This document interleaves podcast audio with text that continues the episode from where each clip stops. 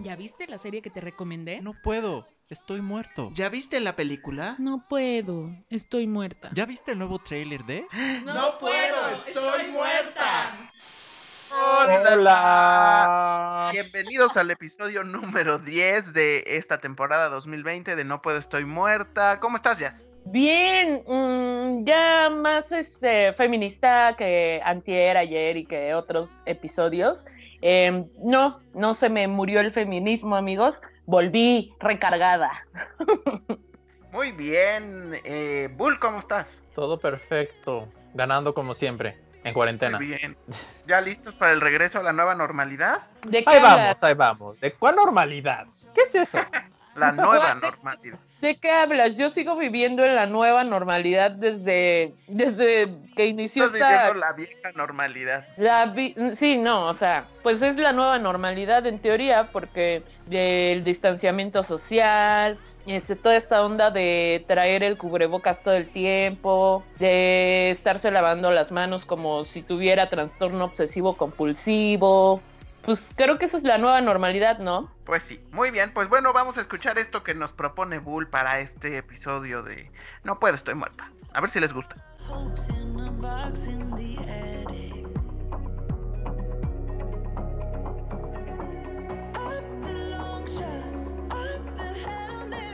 Pues ahí está la propuesta de Bull, a ver si les gusta. Eh, ya nos dirán eh, sus comentarios, donde nos pueden escribir, pues en No Puedo Podcast a través de Twitter, Instagram y Facebook. Y a ti, Jazz, ¿dónde te pueden encontrar? Bueno, ya sabemos que en tu casa, pero ¿dónde te pueden seguir en las redes sociales? Sí, en arroba lamariche-bajo. Ahí ya saben que en Instagram pueden seguir también hashtag mudachaira, hashtag buenota-challenge. Pues sumarse a esta, esta tendencia, ¿verdad? Ok, muy bien, ya saben, ahí están los datos. Y a ti, Bull, En HDI Bull, tanto en Instagram como Twitter. también me encuentran como Argedías con J y con Z en Twitter e Instagram y soy Argedías en Facebook. Ah, y ya también tengo TikTok que los he estado perturbando en mis redes sociales con mis, eh, con mis este, creaciones de TikTok. Entonces también me encuentran como Argedías en TikTok. ¿También ustedes ya tienen TikTok? Sí, HDI Bull, ¿verdad? HDI Bull, es correcto. Siento que ya Ay, sigue, no, sigue resistiéndose. No, amigos, no. Definitivamente no. O sea, no. Gracias. Así estoy muy bien. Mm, Ya, ya la, ya la convenceré en mis cuentas, por si ella no hace la suya, algún día, algún día estará por ahí. Pero bueno, vamos Ay. a empezar con, con las, con las series, películas, entretenimiento que podemos ver desde casa. Y en esta ocasión vimos todos eh, una serie que está en la plataforma Netflix que se llama Valeria. Y me gustaría saber que nos diera eh, la sinopsis Jazz, ya que ella es, como ustedes bien saben, feminista. Y quiero saber desde dónde lo aborda esta sinopsis o esta reseña de, la serie. Bueno, así como estábamos platicando con Bull, eh, en efecto, al principio esta serie parece un Sex and the City madrileño. Eh, pero eh, poco a poco va tomando ahí el rumbo. Me parece súper divertido ver esta dinámica de convivencia entre amigas en tiempos modernos. Es una de las pocas series en las que he visto que las chicas hacen cosas que realmente las amigas hacemos, ¿no? Como mandarnos podcasts completos por WhatsApp, como enojarnos entre nosotras por este por no habernos contado todo por pues por situaciones no Eh, y cómo nos apoyamos entre amigas también. Eh, lo interesante acá es el tipo de temas que maneja y cómo los maneja. Eh, siempre destacando que el tema de la decisión de su vida de una mujer eh, queda en manos de una mujer en efecto y, eh, y bueno, te, platica también temáticas interesantes que eh, en otras eh, series resulta ser que pues es más común explorar el otro lado, ¿no? Por ejemplo, me refiero a la parte de, por ejemplo, una, una chica que es lesbiana y que tiene conflictos para poder salir del closet, ¿no? Siento que esa parte tal vez es como de lo poco común porque se habla poco de, pues de este todavía, pues eh, tramo eh, complicado que también este, enfrentan las lesbianas, ¿no? Eh, y bueno, eh, en general esta serie va de una chica llamada Valeria, que es escritora, y que trata de eh, pues hacer su vida, ¿no? En medio de un montón de preocupaciones que tiene sobre su carrera.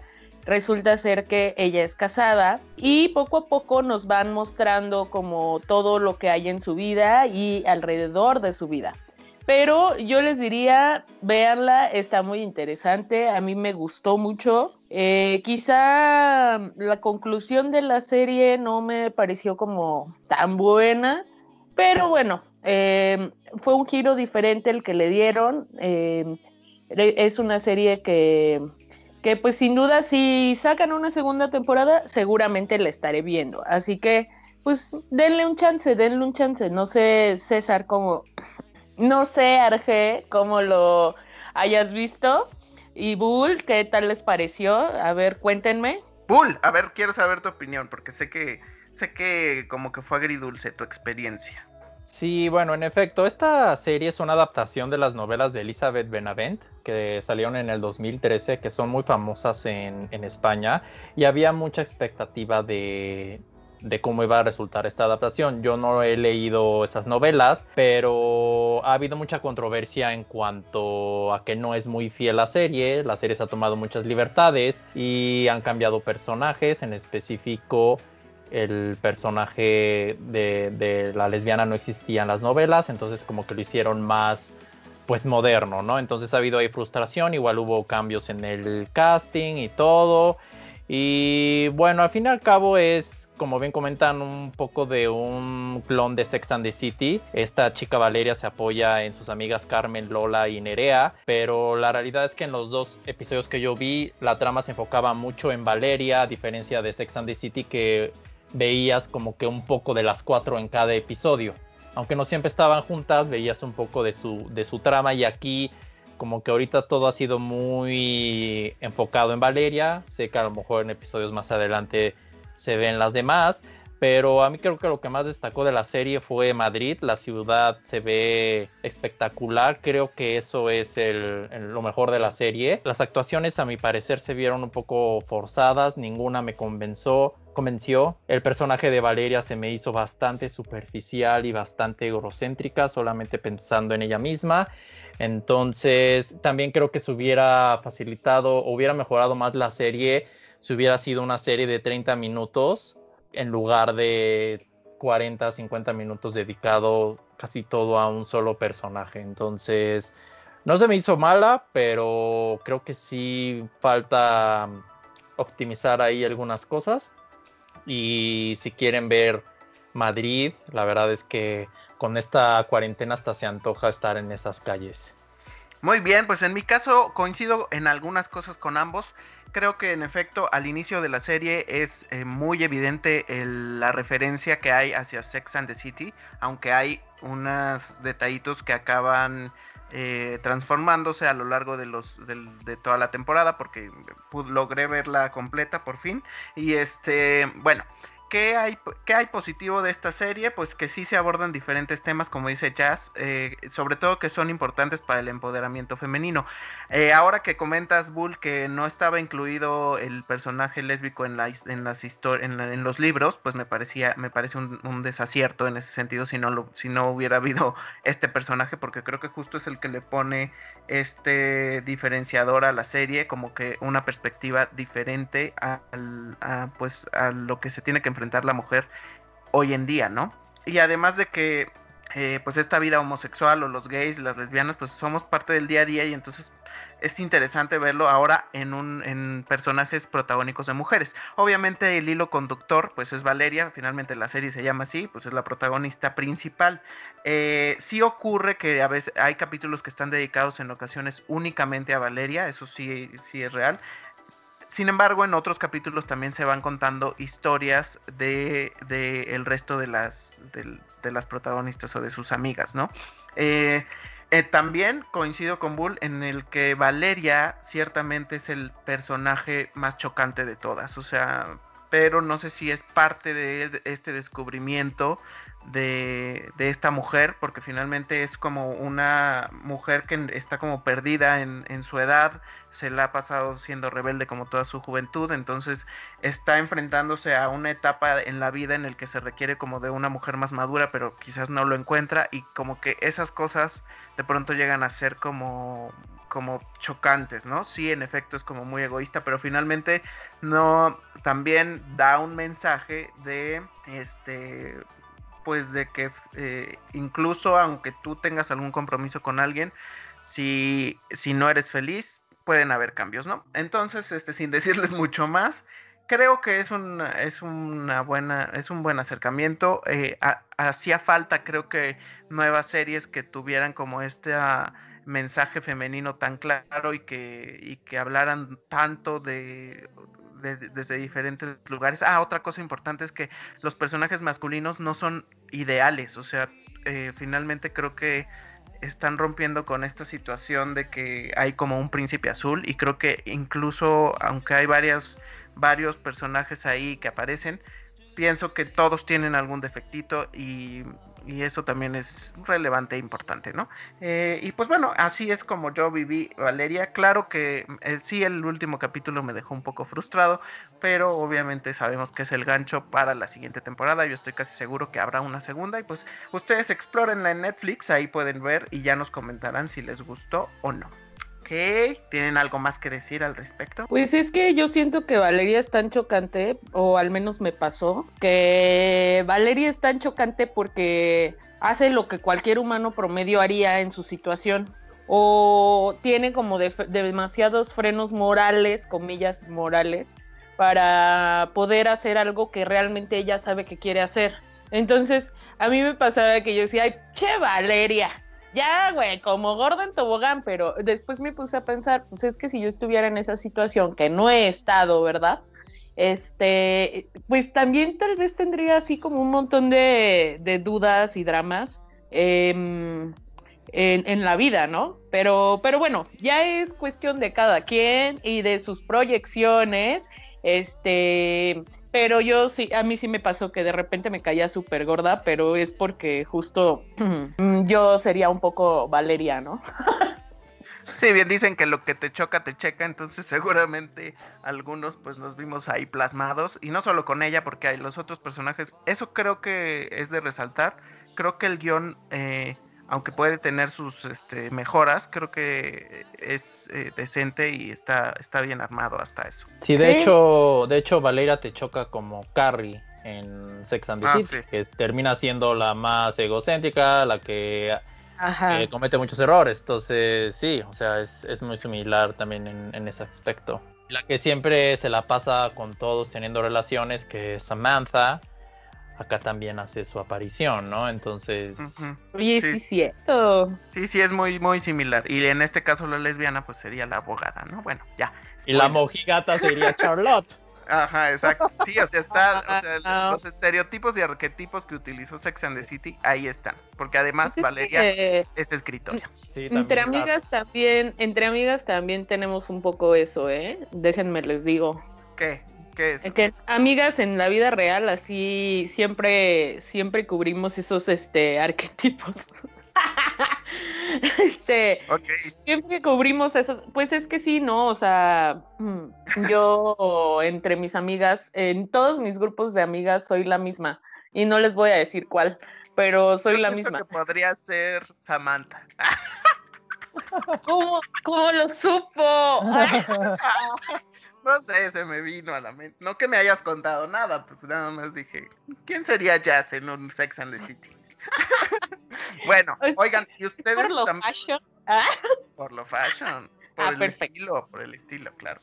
Oye, y ustedes también vieron en Netflix eh, otra serie que se llama Poco Ortodoxa, ¿cierto? ¿De qué va eso? Bueno, poco ortodoxa, en efecto es una serie de Netflix, es una serie alemana basada en la autobiografía de Deborah Feldman y bueno, lo que relata es la historia de una mujer judía que huye de un matrimonio que fue arreglado y huye a Berlín para empezar una nueva vida y su esposo la está buscando por cielo y por tierra, porque se entera de que está embarazada, ¿no? Entonces, es una trama que te muestra, pues, cómo enfrenta a esta mujer que la representa Shaira Haas, una muy buena actriz, me gustó mucho su actuación, y los retos y desafíos que enfrenta ya al salirse de este eh, situación en la que ella no se sentía libre, no se sentía feliz, cómo se va adaptando al nuevo mundo, a nuestro mundo, en cuanto a costumbres y creencias, le resulta difícil.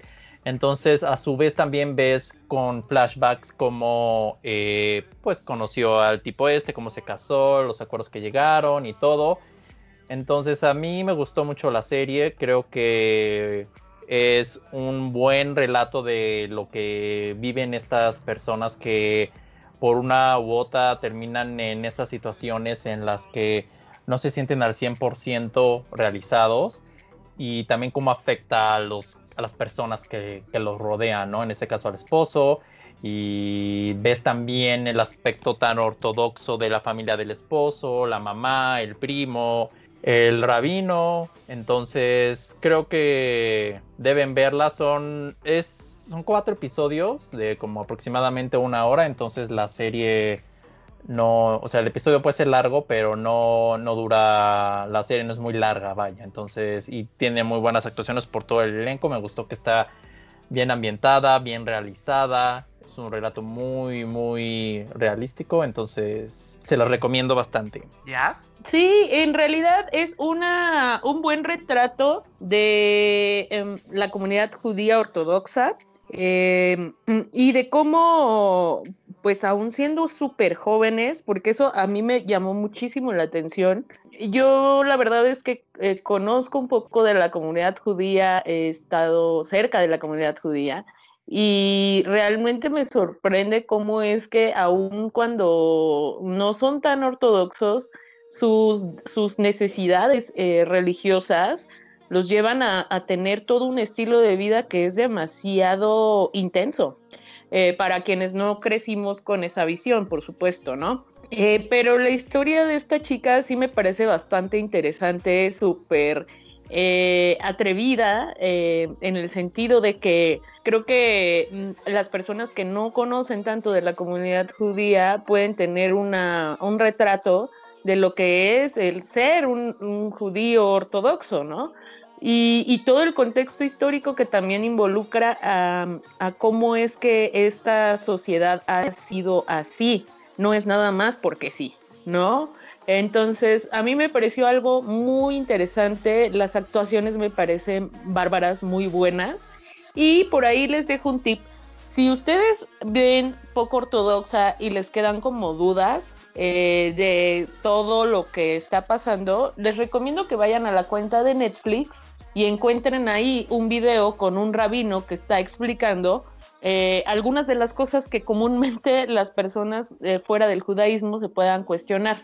Entonces, se los recomiendo por si les queda alguna duda y no tienen ahí cerca a un judío extremo, este, eh, pues consulten lo que implica toda esta eh, pues historia ¿no? de, de, esta chica. Me parece también una de las series que más ha generado conversación, que um, también a las personas que estamos fuera del judaísmo nos hace valorar muchísimo nuestra libertad y, y no porque sean prisioneros, sino porque como mujeres las mujeres que somos de otras religiones o que no somos de ninguna religión, tenemos eh, libertades que han sido respetadas y que hemos este, luchado por que avancen, pero sin duda el ver esta otra cara de la moneda eh, te ayuda también a tener otra perspectiva de lo que este, ocurre en tu vida.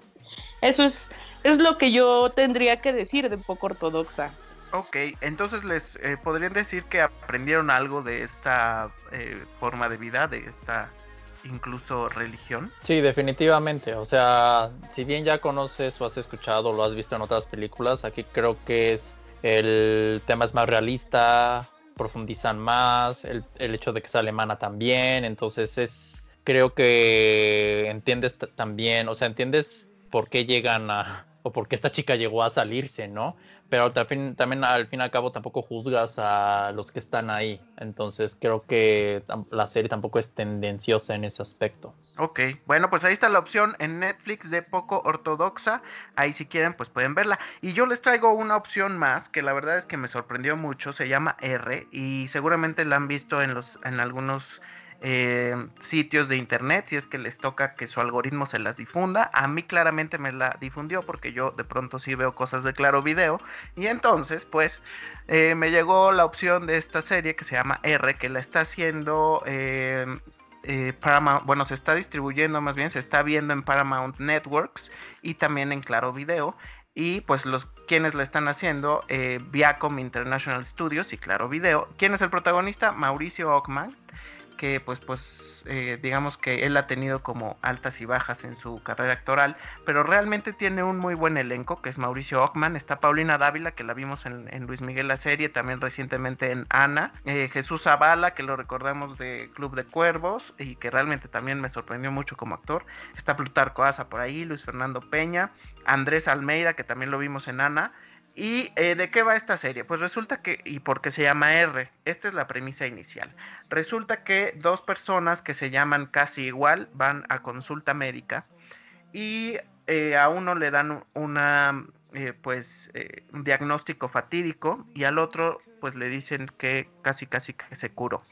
Entonces, pues, obviamente, ello, a estos dos personajes los lleva a que en su vida hagan cambios de inmediato en este día pero al, eh, bueno, les llaman y les dicen que les tienen que dar otro informe al día siguiente, ¿no? Entonces finalmente se enredan en varias cosas que los lleva a cambiar drásticamente sus vidas. Obviamente esta es una serie de humor negro y obviamente involucra temas de, de narcotráfico y de prostitución, cosas eh, de ese estilo, pero con humor negro. Y bueno, final, finalmente eh, ocurre el cambio de vida en ellos hasta que les dicen que hubo un error por una R, porque uno se llama Francisco Barrón y el otro se llama Francisco Barón.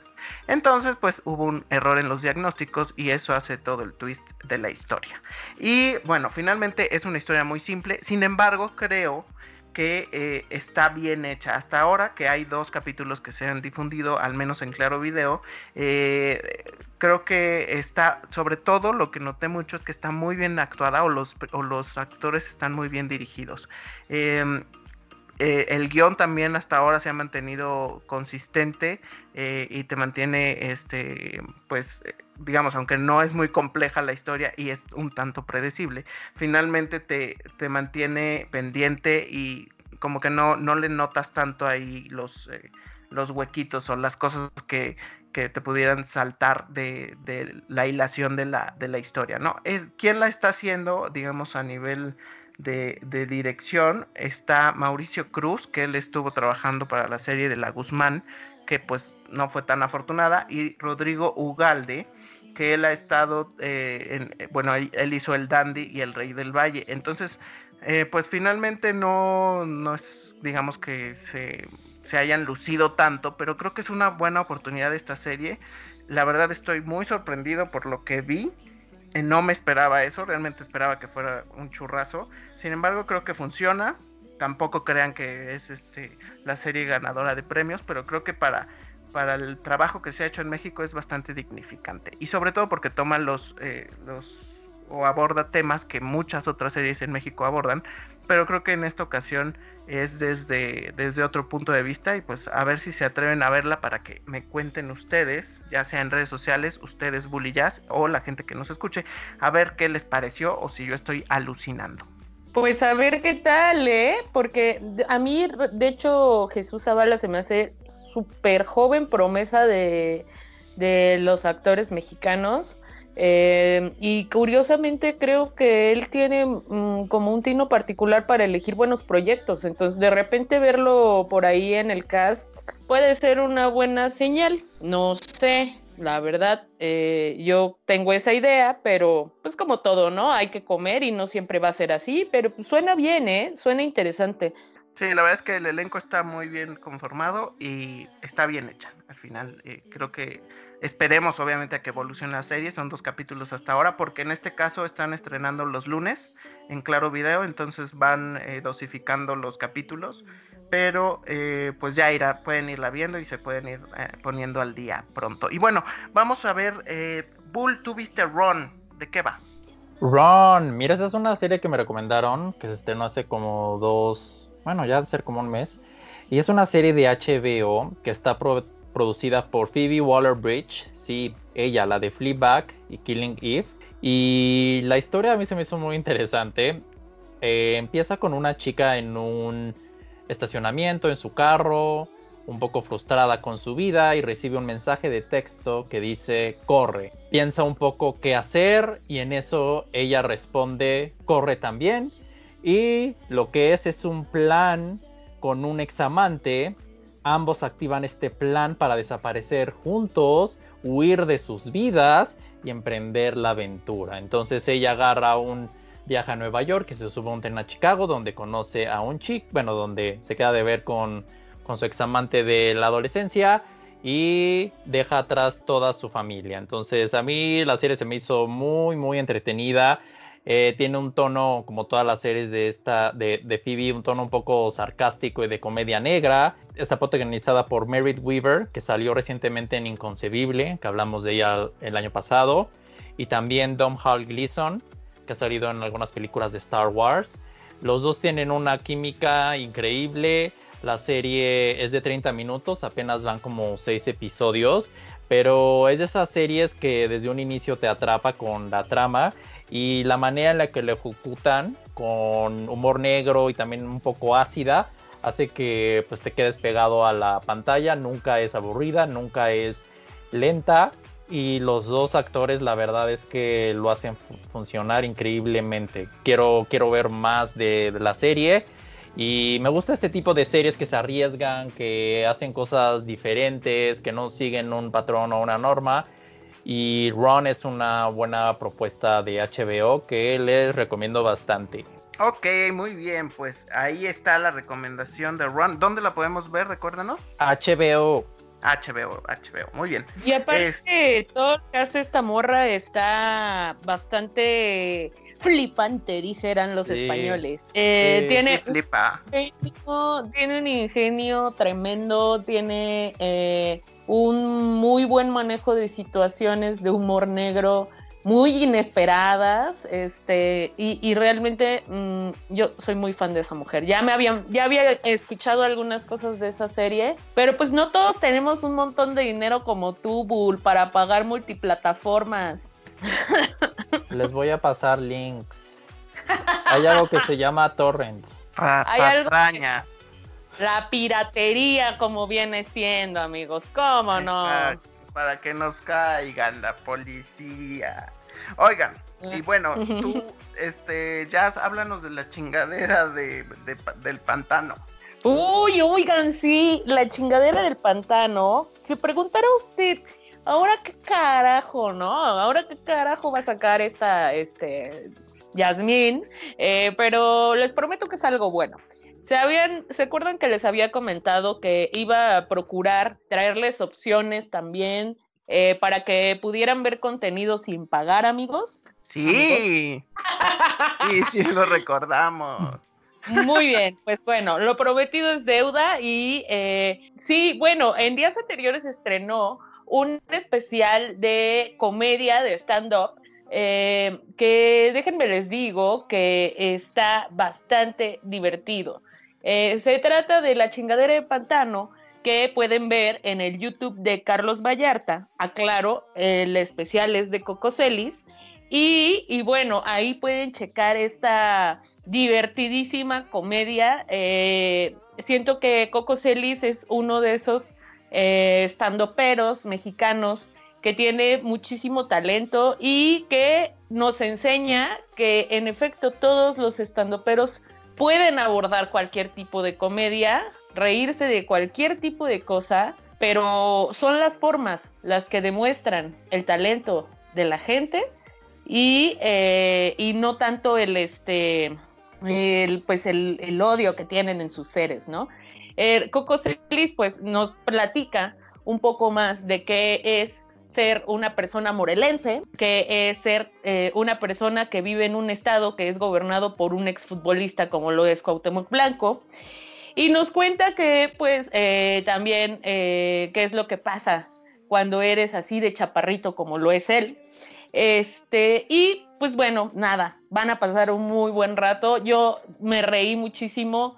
Eh, he tenido la oportunidad de ver a Coco Celis en, en vivo y de verdad que no se lo pierdan. es un súper contenido y también me recuerda que es súper valioso el esfuerzo que hacen algunas personas por eh, generar contenido, eh, aun cuando tienen que poner de su bolsa para lograr sacarlo al público, ¿no? Entonces, eso es realmente pasión. Se los recomiendo muchísimo para que se rían, para que eh, pues se den cuenta, ¿no? De, de lo que se está haciendo también aquí en México y que no todo está saliendo en plataformas de streaming. También en YouTube eh, los comediantes y eh, otros este, proyectos están generándose para eh, compartir contenido en estos tiempos de pandemia. Así que si ya se aburrió de ir a la- de la sala a su cuarto, de su cuarto a la cocina, eh, pues se los recomiendo muchísimo. Muy bien, pues ahí está esa opción que también eh, pues es necesario tener algunas cosas gratuitas diferentes y pues ya está Jazz que nos propone esto de la chingadera de pantano eh, eh, a través de YouTube.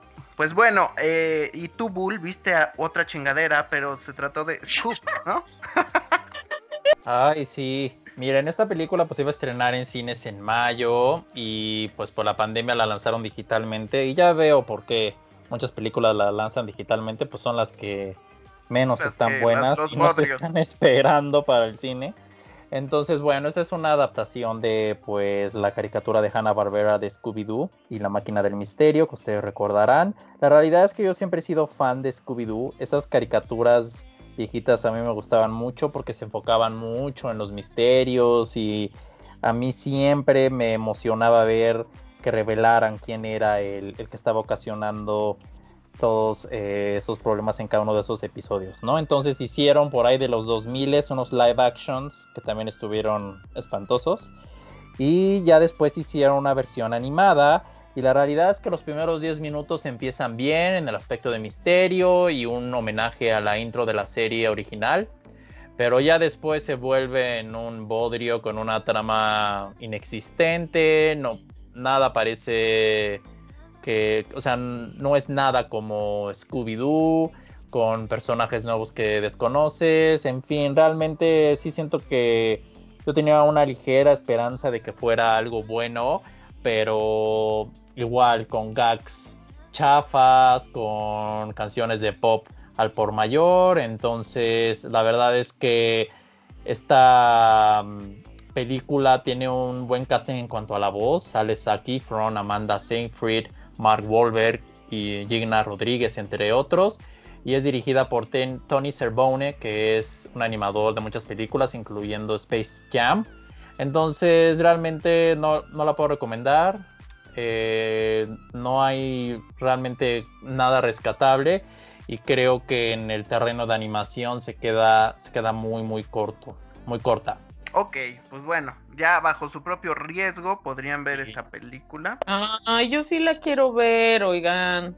Te Yo paso el link. Estoy muy fan. No Me pagues. encanta, me encanta, bueno, te paso el link. no, es que, es que es- creo que no, no sé, tengo como que un problema con, no, no puedo ser objetiva con Scooby-Doo. O sea, soy muy fan de Scooby-Doo. O sea, de verdad, de Scooby-Doo, Misterio a la Orden, de verdad. Tanto soy como de Will fan. Smith. No, no tanto, pero sí muy fan.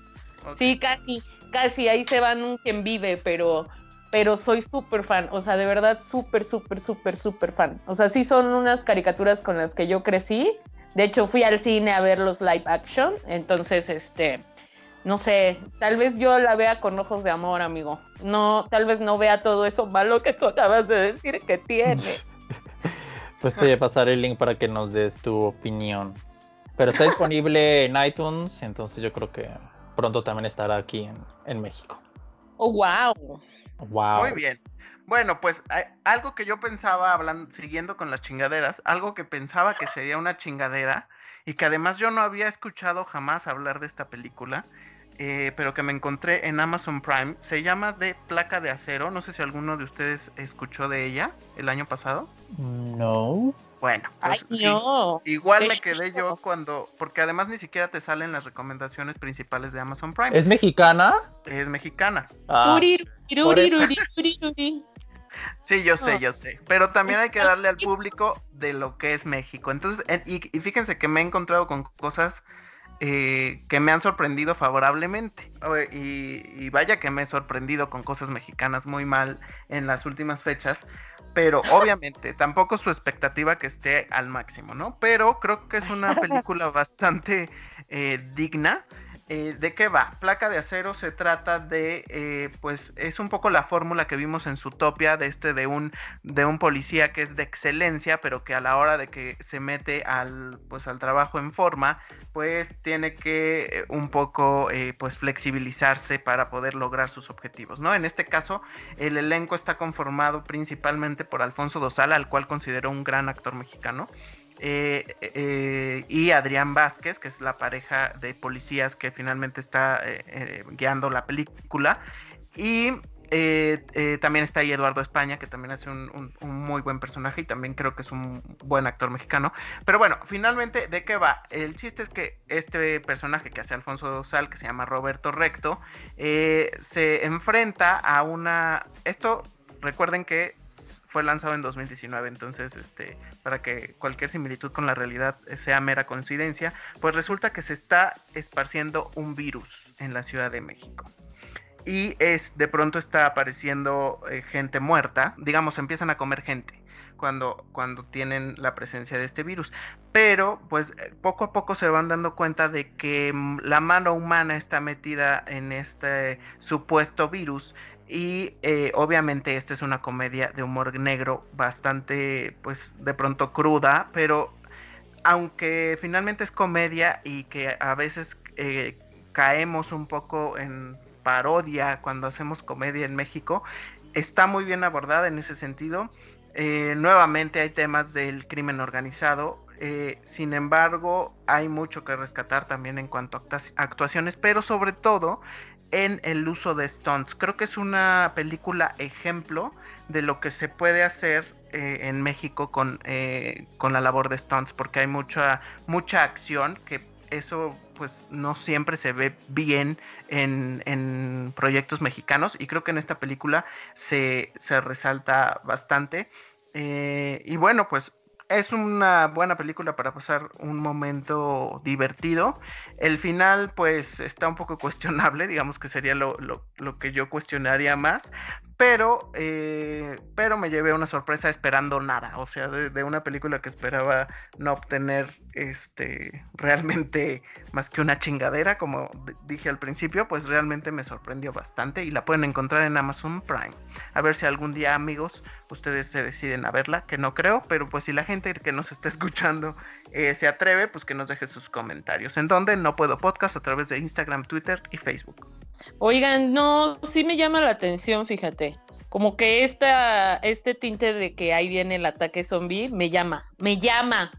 Justo, justo eso. Justo eso creo que fue el gran tino de la película y la resolución es buena, es bastante buena y sí te saca carcajadas. Habla de, o sea, tiene en su diálogo se respeta mucho al mexicano y a, la diversidad de los mexicanos también, porque no es nada más el cliché del mexicano, sino eh, cómo, cómo se conviven diferentes tribus en la misma ciudad, ¿no? Y eso está bastante interesante. Súper. Bueno, y tú, por otro lado, viste una verdadera joya, por lo que me empezaste a decir que se llama de Diane puede con todo. A ver, cuéntanos más de eso, Jazz. Uy, pues es otra de las opciones que se les viene a traer eh, justo en esta parte de entretenimiento gratuito, fuera de plataformas. Eh, se trata de una película que pude ver en el Festival de Cine Francés, que estará abierto hasta este 25 de mayo. del 2020, por si nos están escuchando en otro año o por si viajaron del futuro y encontraron el podcast, sepan que este es el 2020. Eh, eh, bueno, pues eh, resulta ser que, como siempre, pues el Festival de Cine Francés expone eh, cortometrajes y largometrajes de diferentes temáticas. Normalmente se dividen en categorías, tienen unas que ver con el tema social, tienen otras que ver con temas como de actualidad, otras tienen que ver con crítica política y otras más, desde hace varios años, pues ya tienen que ver específicamente con la cuestión de perspectiva de género. Así es, así es, señoras y señores. Una vez más, M aquí hablando de un contenido con perspectiva de género. Eh, bueno, eh, Dayan puede con todo, eh, o Diane puede con todo. No, más bien es Diane, ya me acordé. Sí, es cierto, es Diane. Diane puede Sí, ya con todo. decía yo que no me, no me sonaba bien. Porque es Es Diane. franchut- es Sí, claro, franchuta es la mujer. Sí, claro, es Diane. Este, bueno, resulta ser que eh, este film, este largometraje viene en la categoría de retratos de mujer eh, y eh, me pareció súper interesante porque habla de el tema de maternidad subrogada. Y por si este tema fuera eh, no lo suficientemente interesante para ustedes, resulta ser que es de maternidad subrogada en acuerdo con amigos, amigos que son una pareja gay. Entonces, nos va presentando la historia de cómo eh, una mujer, eh, pues que no tiene mucho éxito con el, con el trabajo, con el dinero, de repente decide que va a ser mamá de sus mejores amigos, de, mamá de la criatura que quieren engendrar sus mejores amigos. Y de repente resulta ser que, pues mientras ella intenta llevar una vida más o menos normal, a pesar de su embarazo, eh, pues conoce a un chico del que se enamora. Y ahí vienen una serie de situaciones eh, que no esperaba y que tienen bastante, mm, pues una cuestión bastante interesante. No es un film común, no es algo convencional, creo yo que es una de esas cosas que es una en un millón y, y bueno, puede gustarles o no, pero realmente aquí el tema es que les va a generar morbo saber qué pasa cuando una mujer decide ser madre de la criatura que quieren traer al mundo sus amigos gays. Entonces, eh, pues bueno, se las recomiendo, así como sé que hay más de 60 contenidos ahí en esa plataforma. Eh, algo que sí les debo de decir es que las reseñas siempre son muy puntuales y no esperen ver otra cosa que no sea lo que está en la reseña. Eh, entonces, ese puede ser un buen tip para que puedan ver eh, otro, otro tipo de contenido. Por supuesto, está subtitulado todo el material, hay, diferentes idiomas eh, y pues pueden pasar un buen rato. La verdad es que hay muy buen cine. eh, los franceses se caracterizan mucho por hacer un cine que trae crítica social. Eh, yo de verdad que aprecio muchísimo los que tienen que ver con la cuestión de la gente afro eh, que vive en, Francia y también las cuestiones de crítica, crítica social siempre me parecen súper, súper, súper fuertes y buenas. Entonces, pues ya ahí más bien es de que le experimenten. Si encuentran algo pues interesante, compartan, no sean gachos. Y pues ahí está mi recomendación, chicos. A ver qué tal. Muy bien. Oye, y hablando de diversidad y de Francia, fíjate que yo encontré también buscando películas LGBT una película francesa que se llama Jonás en Netflix. Mm, Y eh, como bien dices, pues en Francia muchas veces no, no se van con este con estereotipos o con, con el cliché de las estructuras eh, de cine y de guiones y así. Y este, eh, digo, no hay un hilo negro que estén descubriendo tampoco, pero en esta ocasión, esta película, Jonás, habla de, eh, de mm, la salida del closet de un chico francés, pero lo habla en dos tiempos, en el, en el presente, digamos, y en la temporada en que tuvo que salir eh, eh, cuando estaba en el pues en la prepa en el finales de secundaria en la preparatoria. Y obviamente tuvo un cómplice o este su primer digamos eh, enamorado que, se- que sería Nathan o Nathan si lo pronunciáramos en, en inglés.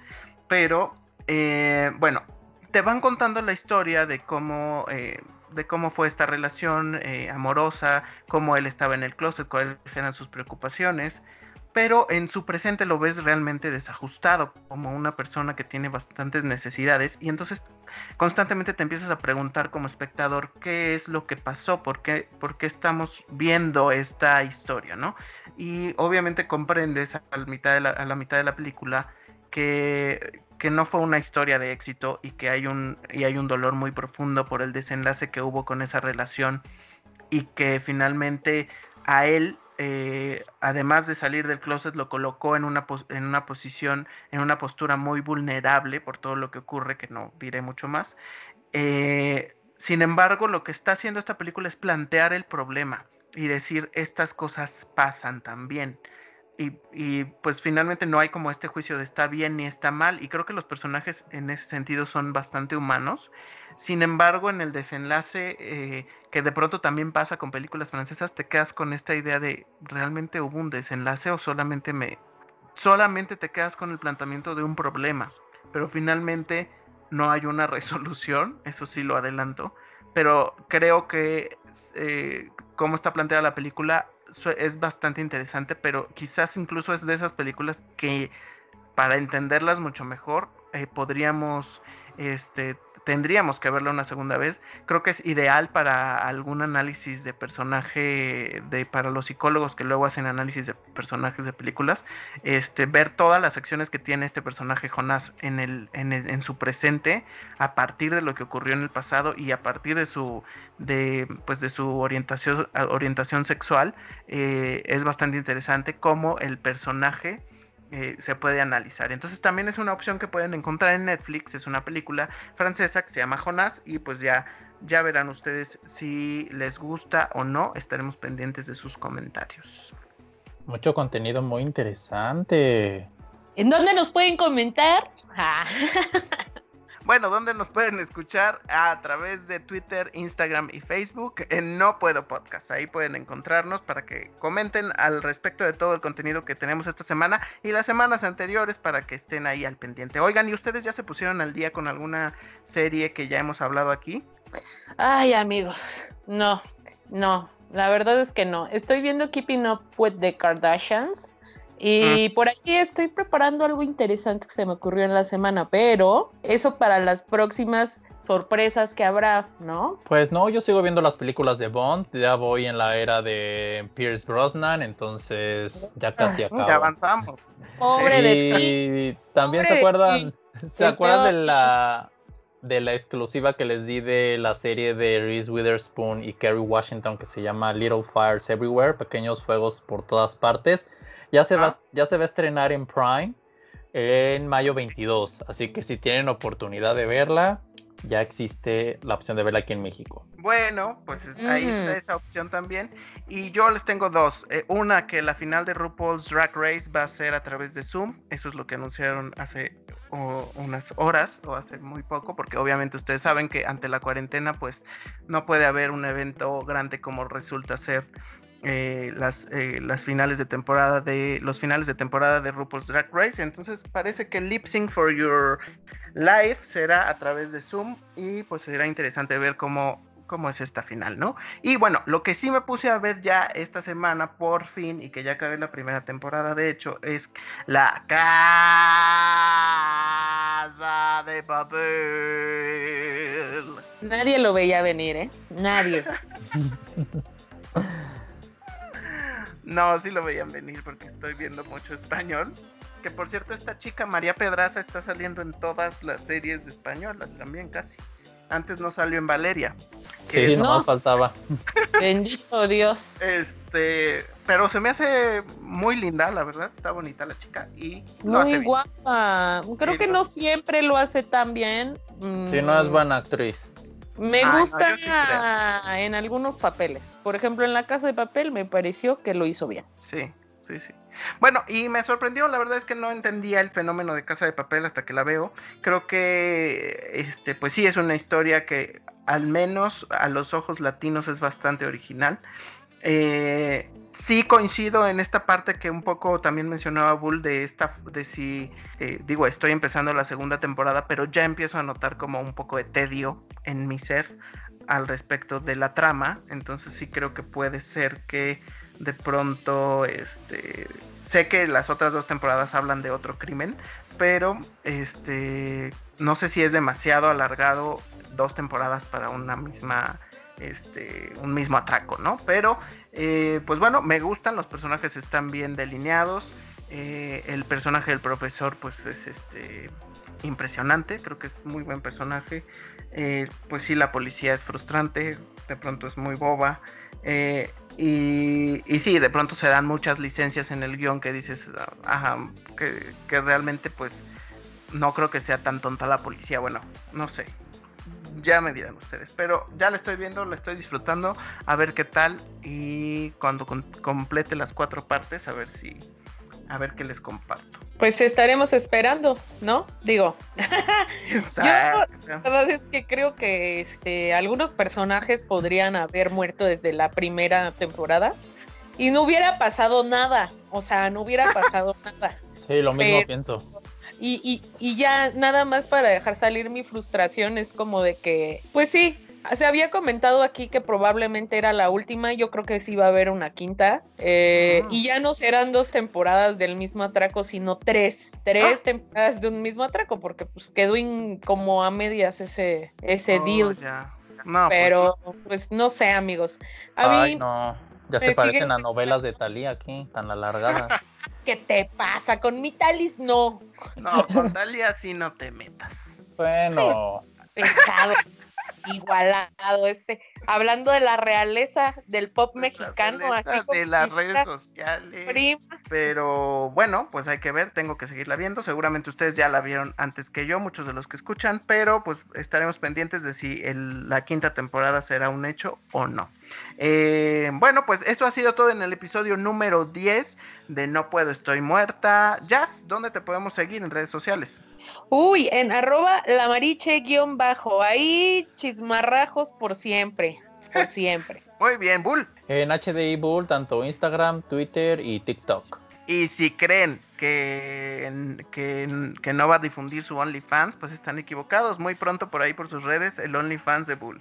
Así es, pero tienen que seguir eso, eh, por, por derechos, síganlo. no puedo, no puedo de- mencionarlo aquí, pero Exacto, Síganme. exacto. Y a mí me encuentran como Argedias en Twitter, Instagram y TikTok. Y en Facebook como Soy Argedias. Pues bueno, eso ha sido todo. Eh, Esto fue el episodio número 10 de No Puedo Estoy Muerta en esta temporada 2020. Como siempre, muchas gracias por escucharnos. Y hasta la próxima. Bye. bye.